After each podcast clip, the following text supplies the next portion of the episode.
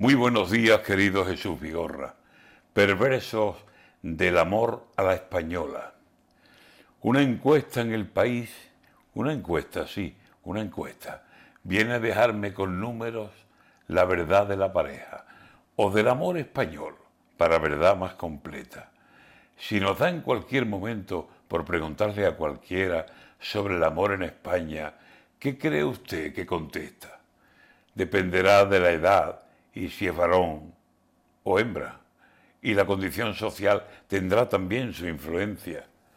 Pero gente que ya anda superado los 50, es posible que nos digan que el amor no es el que era y que hay mucha libertad y muy poquísimas riendas, que más que el amor, el sexo es el que manda y ordena, y como el que cambia cromos, hoy se cambia de pareja, y que hay cuernos asomados a muchísimas cabezas, y en fin, que esto no es ayer, que ayer había más prudencia, por no decir más verdad y sobre todo vergüenza.